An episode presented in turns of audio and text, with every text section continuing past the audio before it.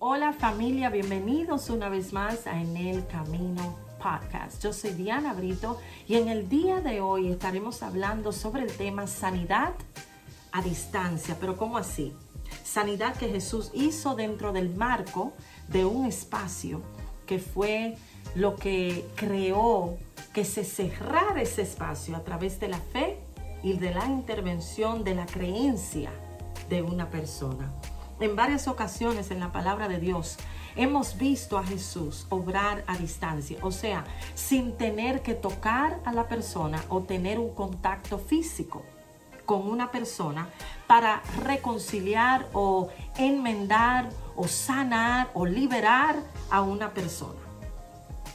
Lucas el capítulo 7, los versículos del 1 al 10 nos dan un relato histórico de la situación que vivió un centurión, un capitán romano y la enfermedad de su siervo. La historia refleja aún más y resalta aún más la fe del centurión más que la enfermedad de su siervo. Dice Lucas el capítulo 7, les voy a leer comenzando desde el versículo 3. Cuando el oficial oyó hablar de Jesús, envió a unos respetados ancianos judíos a pedirle que fuera a sanar a su esclavo. De todo corazón, estos ancianos judíos, ¿verdad? Líderes judíos, le suplicaron a Jesús que ayudara al hombre. Le dijeron, si alguien merece tu ayuda, miren qué tipo de recomendación, si alguien merece tu ayuda es él, pues ama al pueblo judío y hasta construyó, miren hasta dónde llegó el amor de este hombre, hasta construyó una sinagoga para nosotros. Entonces Jesús fue con ellos, pero justo antes de que llegaran a la casa del oficial, él envió a unos amigos a decir, Señor, no te molestes en venir a mi casa, porque no soy digno de tanto honor. Ni siquiera yo soy digno de ir a tu encuentro, o sea, de reunirme contigo personalmente. Mire qué clase de humildad también tenía este hombre. Tan solo pronuncia la palabra. Desde donde tú estás, y mi siervo se sanará. ¿Qué tipo de convicción tenía este hombre en la palabra que salía de la boca de Jesús?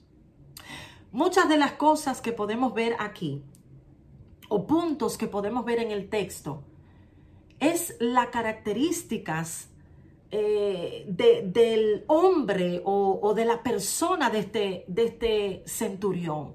O sea, características en su personalidad, y en su propio carácter. ¿Qué tipo de hombre era él?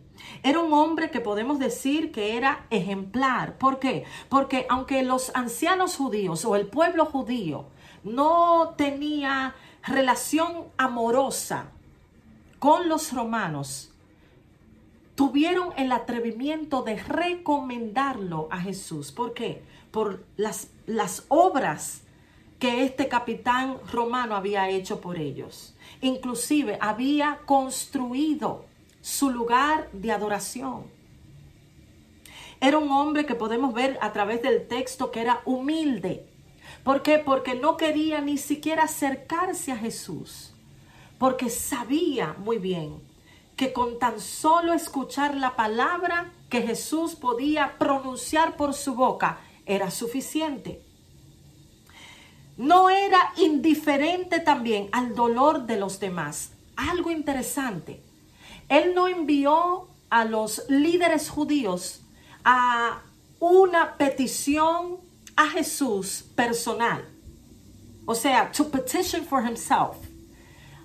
Sino que su petición fue por otro, por el dolor que tenía de ver a su siervo como estaba. Dice Mateo en el registro que Mateo hace de esta, de esta experiencia, aunque Lucas nos da más detalles, pero Mateo nos cuenta que el siervo de este centurión tenía una enfermedad, una parálisis, donde este hombre estaba sufriendo tanto que estaba a punto de morir.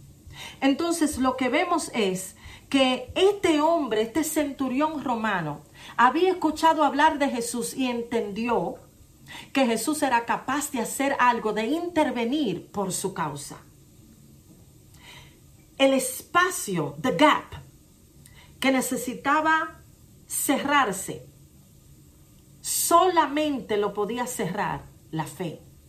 La fe de este hombre que estaba abogando por su siervo.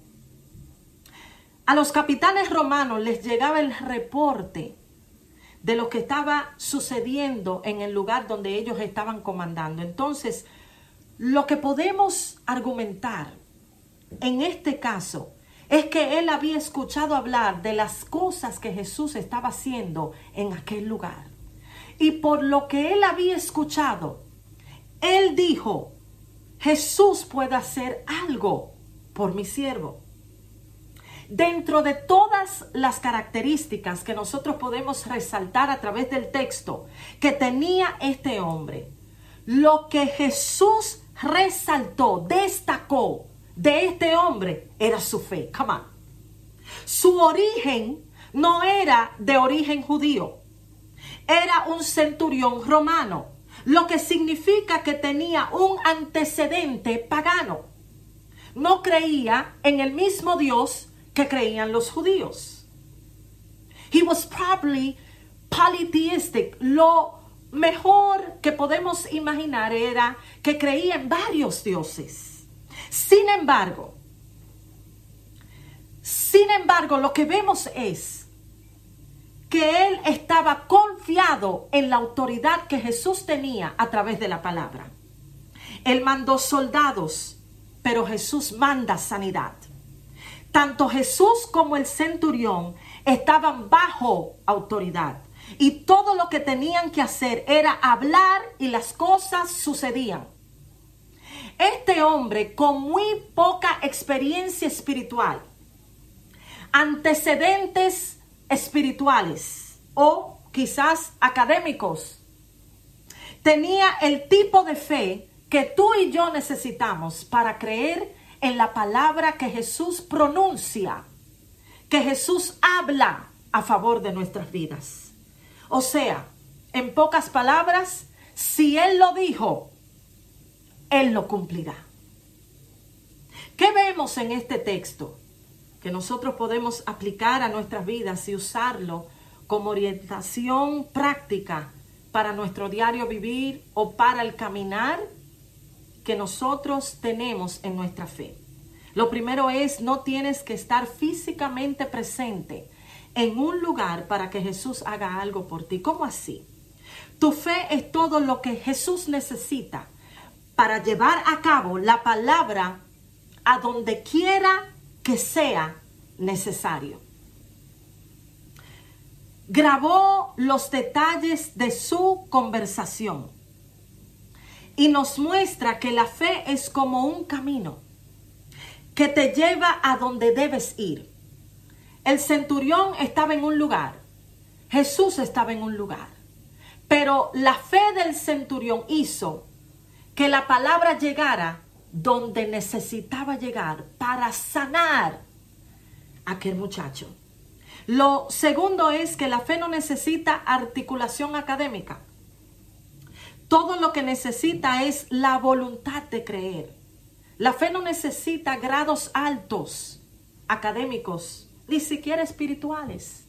Lo único que Jesús busca de nosotros es que creamos en Él. Lo tercero es que también necesitamos desarrollar la fe. Muchas veces en las escrituras vemos que Jesús a sus mismos discípulos les había comunicado algo. Les decía, hombres de poca fe. Esto no tiene nada que ver con, con eh, calidad ni con un aumento de fe en términos de cantidades. Tiene que ver con el desarrollo de nuestra fe, con ejercitarla y ponerla en práctica. Esto significa que cuando tú desarrollas convicción, crees en Jesús, aunque tú no estés en el lugar que tú deseas estar, para que algo suceda. Mientras Jesús estaba conversando con él, la sanidad fue llevada a cabo. La fe del hombre en Jesús, del centurión en Jesús, fue el resultado de esa sanidad. Yo quiero leerte algo y con esto quiero terminar. Les decía que el, el, relato de Mateo era un poco diferente al relato de Lucas del mismo suceso. Pero Lucas termina dándonos un relato específico, una nota específica de cómo terminó todo esto. Y dice Mateo el capítulo 8, el versículo 13. Entonces Jesús le dijo al oficial romano, vuelve a tu casa, debido a que creíste ha sucedido. Y el joven siervo quedó sano en esa misma hora. Hay situaciones en nuestras vidas donde nosotros necesitamos la intervención de Jesús. Pero el puente o el camino que Dios va a usar para cerrar el espacio entre la experiencia que estamos pasando y el resultado que queremos recibir, o sea, el milagro, va a ser la fe. Y lo único que nosotros necesitamos reconocer es que donde nosotros no llegamos, donde nosotros no llegamos, llega Jesús. Que lo que nosotros no podemos completar, Él lo completa. Que donde llegan nuestros límites, Jesús no tiene límites. Que en el día de hoy tú puedas comprender que lo que tú necesitas que Él haga por ti, Él lo va a hacer, quizás no de la manera que tú esperas o que tú deseas, pero lo va a hacer usando la colaboración de tu fe con su palabra. Dios te bendiga, Dios te guarde y nos vemos en la próxima.